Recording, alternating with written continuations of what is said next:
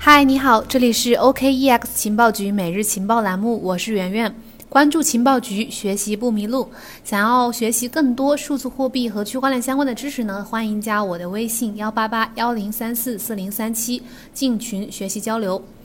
今天我们的话题呢是关于央行数字货币的。八月二十四号，也就是昨天，国际清算银行 BIS 发布了一份有关央行数字货币的一份报告。这个报告的题目是《央行数字货币崛起驱动因素、方法和技术》。这个报告呢，就是分析了全球央行数字货币的研发成果、技术方法和政策立场。并且分析评估了央行数字货币的现有设计以及各个国家接受这个呃央行数字货币的一个动机一个因素。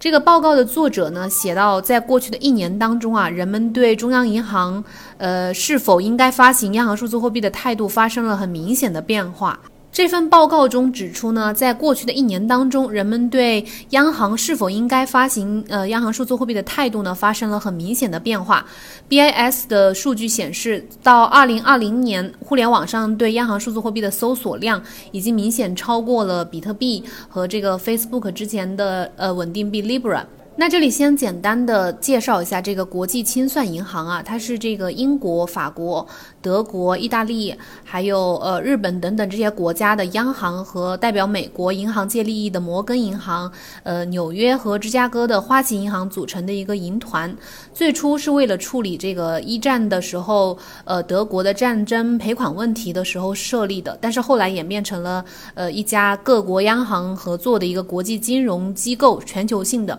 是世界上历史最悠久的一个国际金融组织，然后它的总部是设在瑞士的巴塞尔。刚成立的时候呢，只有七个成员国，然后现在的成员国呢，已经发展到了六十多家的这个呃央行。目前全球数字货币的发展势头呢，非常的强劲，包括英国、日本、呃瑞典在内的多国银行都在这个持续的推进央行数字货币的研发。在这个同时呢，正在进行试点测试的就是咱们的数字人民币，也引发了全球的广泛关注。然后目前来看，央行数字货币正在全球的数字化经济当中迅猛的增长，但是各个国家在推进央行数字货币的路径和方式上面有所差别，背后考量的因素也不太相同。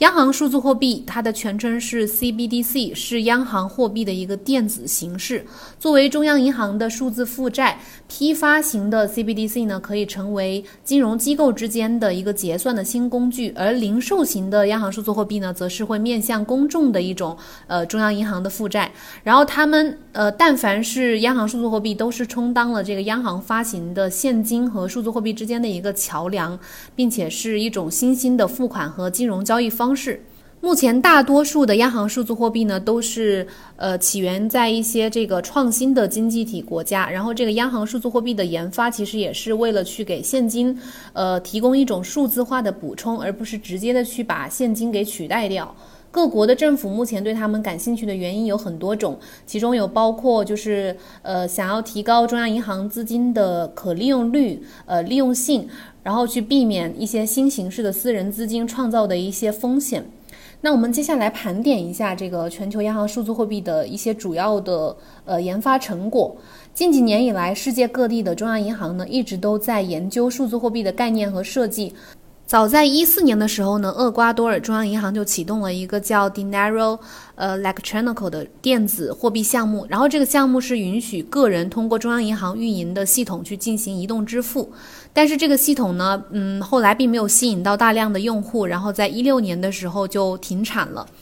同时呢，随着比特币和分布式账本技术，也就是 DLT 技术的这个日益普及，许多的中央银行都已经开始启动呃央行数字货币的这个内部运营、内部试点项目，然后来更好的了解分布式的账本技术在货币当中的一些潜在应用。荷兰国家银行从一五年的时候开始使用，呃，基于分布式账本技术的货币进行内部实验，然后是以这个杜卡特的名字为命名的。杜卡特是一十六世纪荷兰脱离西班牙独立的时候使用的一种金币的名字。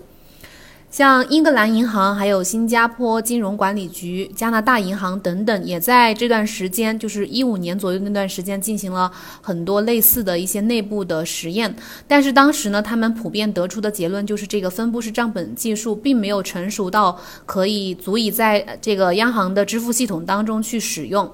然后从一六年的时候开始，许多的央行就开始针对特定的目的去启动有关数字货币的研究。然后，比如这个加拿大银行在一六年的时候启动了一个叫 Jasper 的计划，就是是以他们这个艾伯塔省贾斯珀公园的这个呃名字命名的，并且在第二年的时候，就是次年的时候发布了一个呃计划的关于这个计划的第一份报告。然后这个目的，他们这个项目的目的呢，是为了去致力于研究基于分布式账本技术的一个大额支付之间的这个大额银行之间的支付。新加坡金融管理局呢，是在一六年十一月的时候，在新加坡的金融科技节上面推出了自己的项目，叫乌饼，是以他们的乌兰岛岛名命名的。这个项目呢，同样也是侧重于银行之间的支付，尤其是基于分布式账本技术的，就是他们新加坡的呃法定货币新币的这个代币化的形式。然后咱们的这个香港金融管理局呢，是在一七年的时候，一七年一月的时候推出了叫 Lion Rock 的项目，是以香港的一座山命名的。一七年，呃，欧洲中央银行和日本央行与这个 Stellar 项目，就是咱们的这个加密货币项目，共同推出了首个已知的关于央行数字货币的一个合作案例。然后，呃，其次就是这个沙特阿拉伯和阿拉伯联合酋长国，以及香港特别行政区和泰国，也陆续的宣布了关于批发型 CBDC 的这个跨境工作。然后，如果要说首次对外公开宣布的这个零售型的央行数字货币的成果呢，是由这个瑞典央行来宣布的。在瑞典，它他们这几年以来的它的这个现金的使用量一直都在下降。瑞典央行呢，已经开始呃向公众提供中央银行支付工具的这个问题来进行呃社会讨论。随着时间的推移呢，他们的这个电子克朗项目取得了新的进展。今年的二月份，瑞典央行宣布会和这个艾森哲公司来开展一个试点项目，然后为这个电子克朗制定技术解决方案。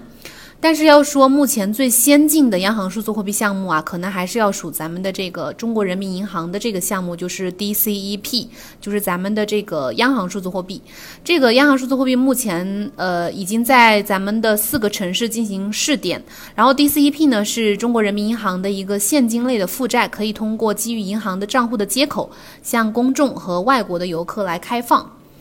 与此同时呢，加拿大央行宣布。呃，说他们国家目前暂时没有这个零售型的 CBDC 的这个相关的项目或者是案例，但是他们现金也在，就是现金的使用率也在下降，然后也有一些私人数字货币的项目，呃，陆续的出来，所以他们也正在考虑开展零售型的央行数字货币的这个工作，来作为一个应急计划。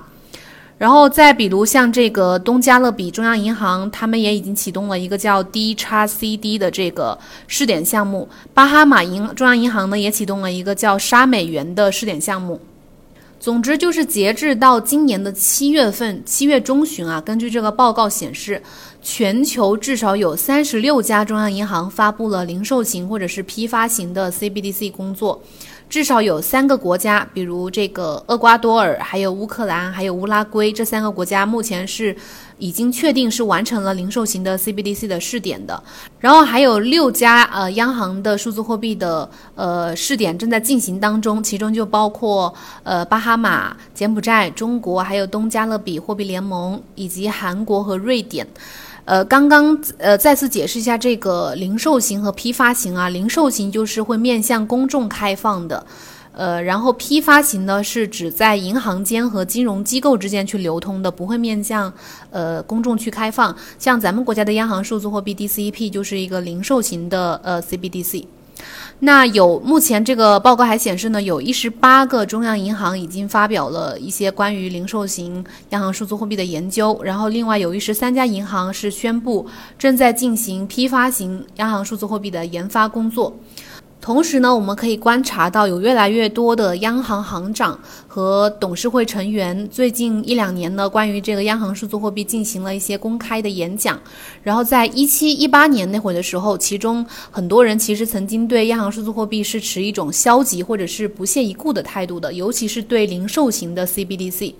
但是从一八年末以来，在公开讲话中，他们对零售型和央呃批发型的央行数字货币给出正面评价的人数在有所增加。事实上呢，到目前为止，对央行数字货币持积极态度的演讲要远远比消极立场的态度的要多得多。不过，呃，不同的国家在研发央行数字货币的时候的动机和考量的因素上面，呃，有有所不同。根据国际清算银行支付和市场基础设施委员会，他们一九年末对中央银行的一个调查。在发达经济体当中呢，中央银行正在研究央行数字货币来促进安全性和稳健性，或者是呃国内的支付效率。然后对金融稳定的担忧也可能是研发工作的一个重要的驱动力，特别是在那些新兴的市场经济体当中，金融的包容性是一个非常重要的动机。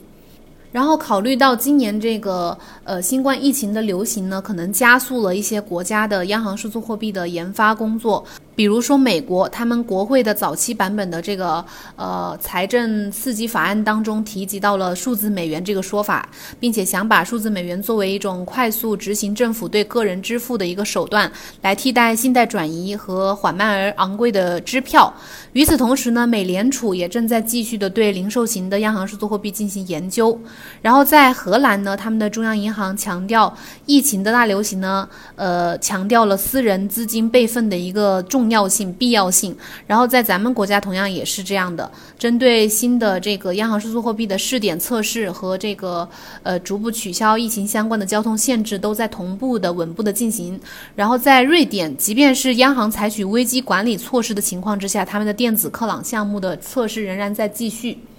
然后另一点值，最后一点值得要注意的就是这个零售支付行为，它是其实有很大的惯性。国际清算银行的研究员发现呢，外来引用更方便的支付方式呢，只会导致支付当中的现金份额的适度的平均减少。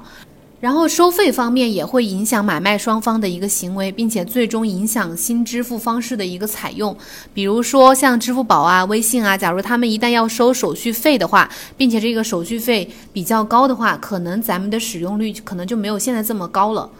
然而呢，当行为发生变化的时候呢，他们可能会采取一个持续不断的改变，就是。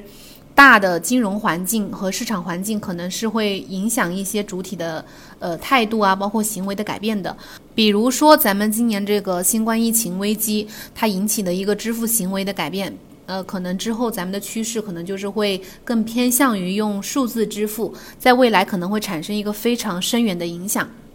今天呢，咱们就先分享这么多。呃，这个主要内容其实是来自这个这份呃央行国际清算银行的这个报告里的主要内容，一个一些要点，摘取了一些精华的要点给大家。